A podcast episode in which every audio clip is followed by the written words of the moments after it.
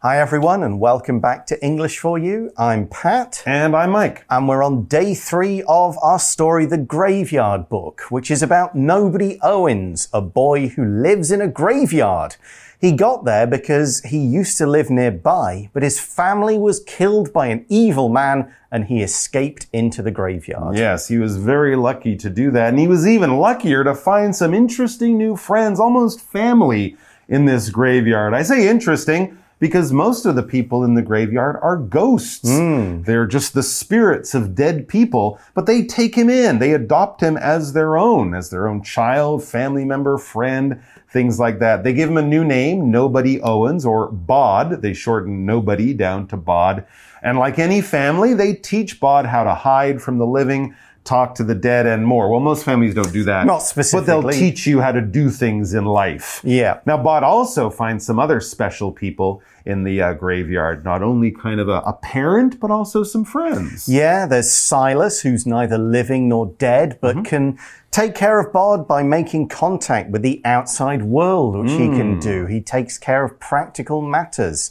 Bod later explores the graveyard when he's five, after a few years of living there. Mm -hmm. He meets Scarlet, a living girl who are, they're kind of playful. They, mm -hmm. She teaches him about kids and being playful. They explore the graveyard and just about avoid the Sleer, this evil presence in a tomb. Yeah, they almost get in some trouble as kids do, but luckily they didn't. But Scarlet has to move away, and then Bod later on meets another new friend, Liza. Now, Liza is a dead woman, another sort of spirit or ghost who lives near or just outside the graveyard. Why? Well, she was buried in a grave without a headstone, what mm. we would hmm. call an unmarked grave. Like no one wanted to remember that this person had lived because she was killed when other people thought she was a witch. Mm -hmm. Which is, of course, terrible thing to happen to her. But Liza is a very nice person, really. Yep. She becomes friends with Bod and he likes her so much and appreciates her. He decides to make her that headstone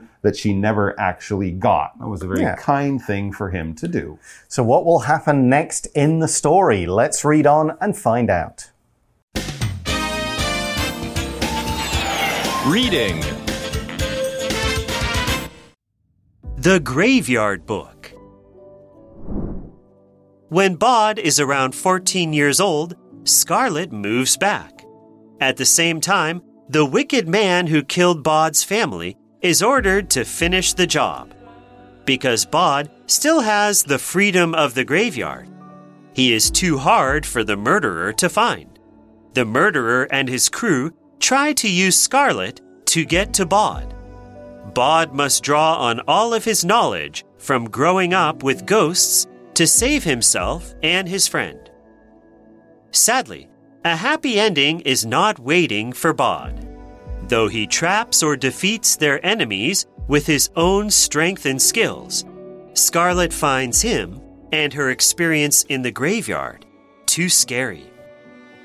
To give her some peace, Silas takes away her memories of the kidnapping and fight. This means that she forgets Bod too.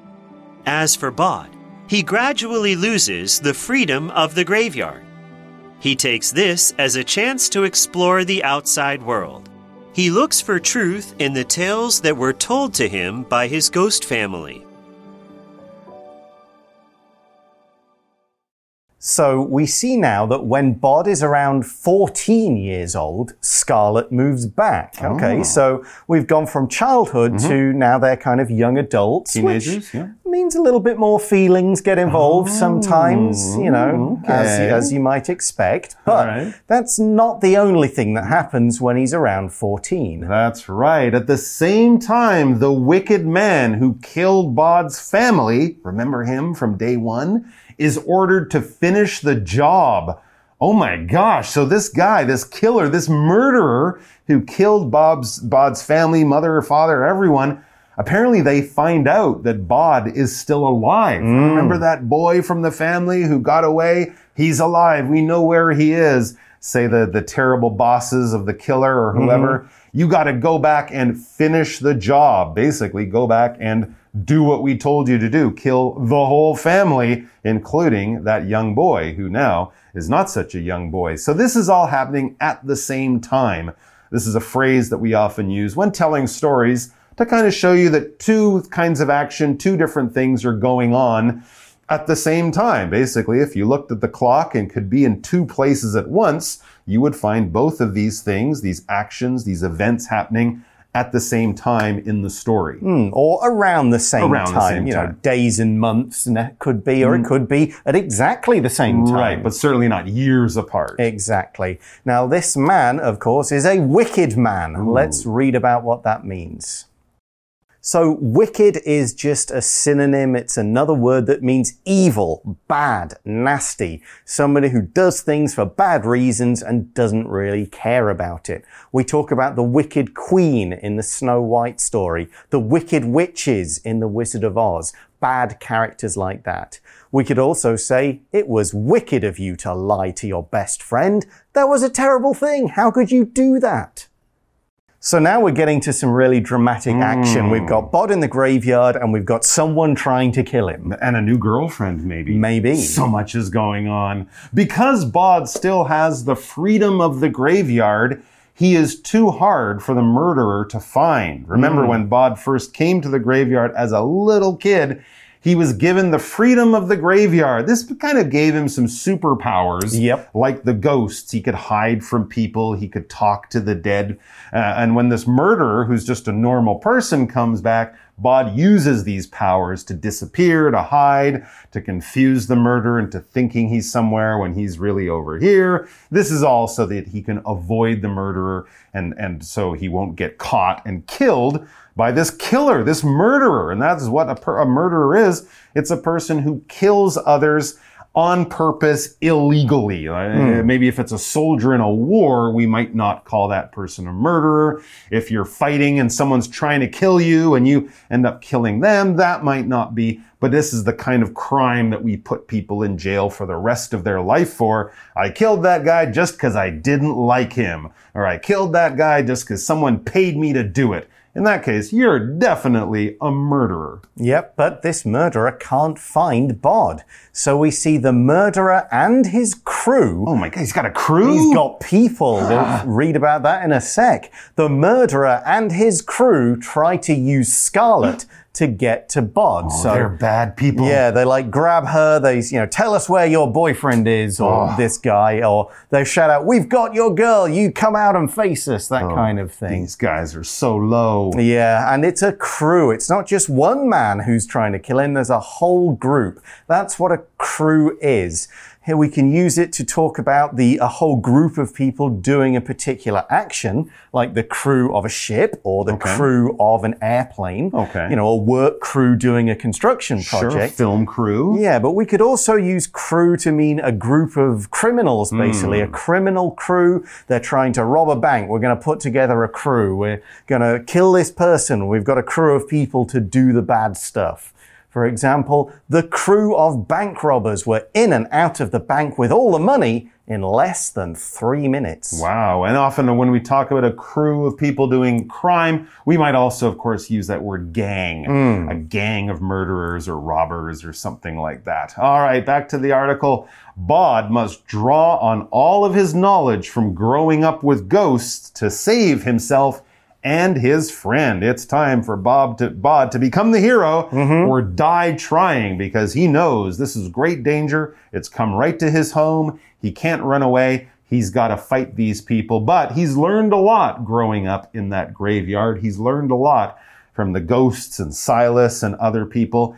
And using that knowledge, using what he's learned, he can use that or draw on that in order to do things. When we draw on something, yeah, we're basically taking a resource, taking something we have, and we're using it in order to achieve a goal, to do something. You draw on your knowledge to answer the questions on the test. Or you might draw on your experiences to show a visitor around your city, you know, what's interesting to do. And you go, oh, I have a few ideas. I did this. I've tried that. I've gone there. I'm using that knowledge, that wisdom, that experience in order to reach a goal or to do something I'm trying to do. Okay, well, does he succeed? Yes and no. Huh? Yeah, Neil Gaiman doesn't mind some Oh, happy. Neil. He he goes for a sort of balanced ending, some good, some bad. Uh, Okay. It's part of the style. Sadly, we read a happy ending is not waiting for Bod. Not waiting for Bod. Yeah, it's not going to be a super happy every the bad guys are defeated, the hero gets the girl. It's not that kind of story because that's not real life. That's and true. Neil Gaiman does like to use real life as well as this crazy stuff. Interesting. Yeah, life doesn't always work out the way it does in Hollywood movies. Though he traps or defeats their enemies with his own strength and skills, yay, that's good. Mm-hmm. Scarlet finds him and her experience in the graveyard too scary. So she runs away. This is all too much for her. She's like, thanks for saving my life, but I can't do this. I want to go back to the mall and my friends and have a normal life.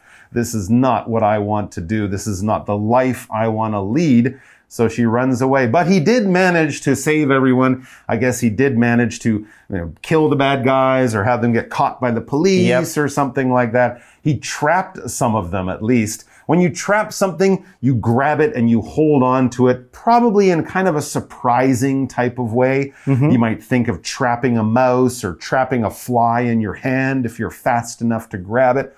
Hunters, of course, might use special equipment to trap animals. And you can even think of fishermen using nets. They hmm. throw out the net and then they wrap the net around a bunch of fish. Those fish are caught inside the net. They can't get out. They are trapped. And actually, many of those things, especially the machines like something for a mouse or something you might build in the woods to catch a rabbit, we call those traps. Traps are designed to trap an animal. For example, the spider trapped the fly in its web. Mm-hmm. Yeah, they get trapped when they step on the sticky web and they can't get off. So some of the murderer and his crew get trapped, mm-hmm. and Bod defeats some of the others. Hmm. To defeat someone is to beat them or overcome them somehow in a contest or a fight. You know, it could be as simple as just, okay, bang, knock that guy down, he's out of it. You've Maybe- defeated him. Yeah, dropped something on his head. Maybe he even trapped one of them in the room with the sleer. Like, ah, tricked him into going in there. Mm-hmm. He'll never get out, that kind of thing. But he does this using his skills and his strength.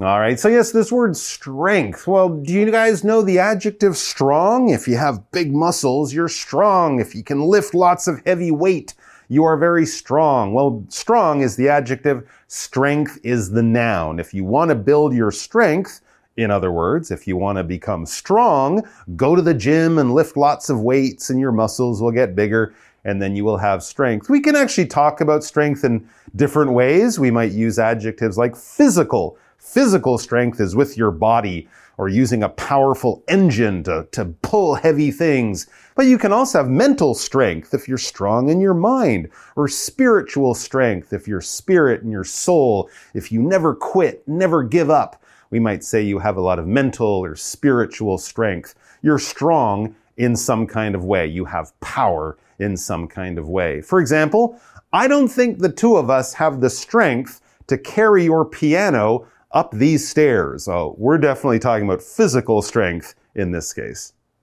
So, Bod hmm. does kind of win. He defeats the murderer, he mm-hmm. defeats the crew, but the whole experience for Scarlet was very scary. Hmm. Scary means frightening. It's the sort of thing that makes you feel afraid. You don't want to go near it. You have bad dreams thinking about it. It's just really disturbing. For example, we could say Helia doesn't mind reading scary stories before bedtime. She's very brave. But some people don't like scary movies or scary stories, and no one really likes this kind of scary experience. Mm, yeah, absolutely. Story is one thing, real life, very different. Anyways, so uh, this girl, Scarlet, she wants to get away. She might still like Bod, but she doesn't really want to live in this graveyard with all these dangers around her. So, to give her some peace, Silas takes away her memories of the kidnapping and the fight. Oh, this is kind of like in Men in Black where they hmm. flash that thing and suddenly you can't remember all the terrible things that just happened to you.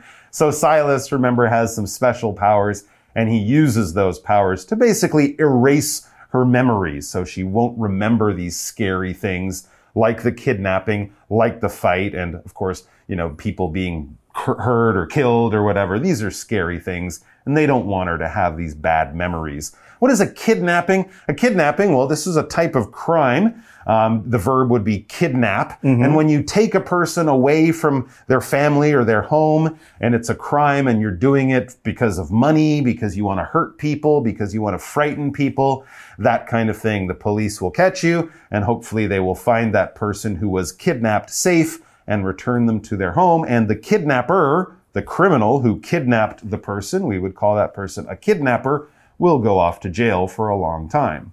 So this is all good. Silas uses one of these supernatural powers he has to remove the memories that really hurt her, that Yeah. really kind of affect her.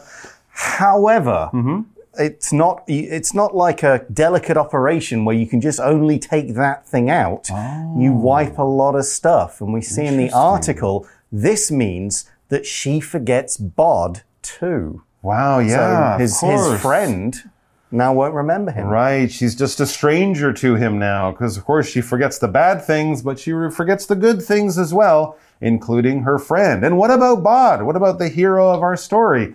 As for Bod, he gradually loses the freedom of the graveyard. Oh, that's too bad. So he basically becomes a normal boy again at Kinda. some point as he grows up.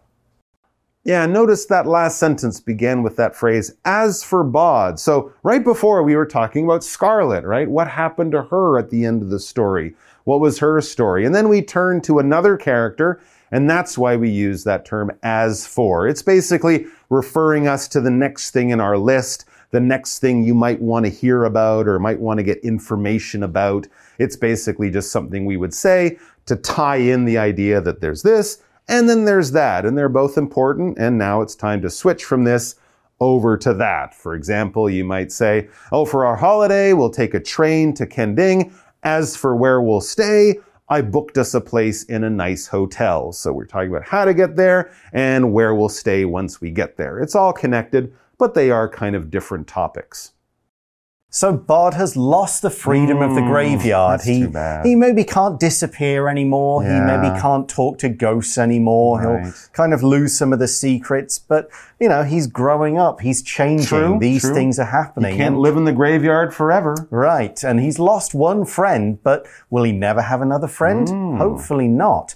Bod is certainly taking this as like, okay, this is bad, but there's a positive side. Mm-hmm. We see he takes this, the losing the freedom, as a chance to explore the outside world. That's true. He can kind of get out there and go, all right, that's my childhood, my growing up. What else is out there? Absolutely. He's never really lived the life of a young kid. So that even just, you know, going to school and playing with normal kids might be really fun for him. And there's other things he can do. We read He looks for truth in the tales that were told to him by his ghost family. So he learned a lot of different things. He heard learned heard a lot of tales or stories from his ghost family. So now he's got that information. He draws on that information as he goes out into the real world. These tales, as I mentioned, a tale is basically kind of like a story. We're giving you some facts, some things that happened. It might be in a fun way just to entertain you. It might be more in a message kind of way to teach you something about good and bad, right and wrong, how to be a good person. But basically, a tale is kind of like a story. For example, I'm not sure I believe the tale you just told, but it was very entertaining. Huh, just like the graveyard book. Yeah. So yeah, we've we've not put in every part of the story of the graveyard book. Okay. We didn't explore the real reason why Bod's family was killed Oh. and why the murderer comes back. If you want to find out more about all that kind of stuff, go and read the book. Get the full story. Hmm. Find out about these tales that were told to Bod and stuff like that.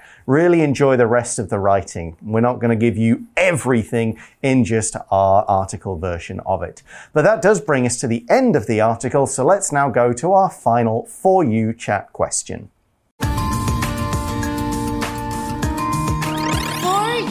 Chat. Okay, so our chat question is kind of talking about some of the interesting things that Bod learned as he grew up in an interesting kind of place. Or as we say it in our question, what are some special skills you have because of how or where you grew up that you might not have learned if you'd grown up in another place in another way? Uh, I guess one thing that's maybe slightly different, I learned how to chop wood safely with an axe. Okay. At quite a young age because my family had a wood fire. Ah, so, okay. you know, that's one, I think, I guess. That's a good one. I learned a bit about how to use a bow and arrow because I'm from Nottingham, the Oh, city okay. of Robin Hood, where. Well, that's you just know, natural. Yeah, that's the. Is that how you get your food? That's that. We have to go and hunt the deer. I- I and expected stuff that. like that. Okay. Um, otherwise, no. Most of my stuff is going to be fairly standard. The only thing I can think of was my father is a doctor, Mm-hmm. so just by being around Mm. a doctor, you kind of get some medical knowledge, sort of in his conversations, in him telling you stuff. Right. Maybe kind of comes through. He talks about his day at Mm, work sometimes or tells you a little bit extra when you're sick or someone's sick. So that's about as much as I can think of. Anything Mm-hmm. from you? Uh, well, I guess growing up Canadian, I can ice skate. Mm-hmm. Many Canadian kids learn to ice skate right around the same time they learn to walk. Okay. Um, so that might be a special skill. But Yeah. The funny thing is about special skills is it might be special to other people, but to you it's kind of normal. It's just, yeah, right? regular. Yeah. But how about you guys? What are some special skills you have because of how or where you grew up? And I think for many people around the world, I might say learning how to, knowing how to use chopsticks. Yeah. That's something a lot of people don't grow up knowing. So there you go. That might be a place to start. Have a chat about that. Continue to read lots of fun and interesting books, and we'll see you back here sometime very soon. Until then, be well, stay spooky, and bye-bye. bye bye. Vocabulary Review Wicked.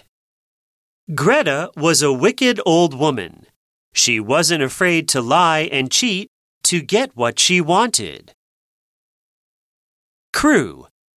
I don't want to talk to Matt. I don't like him or the crew he hangs out with. Trap. Tina chased the rat around the apartment until she trapped it in the bathroom. Strength. To do this job, you need the strength to lift heavy things. Scary.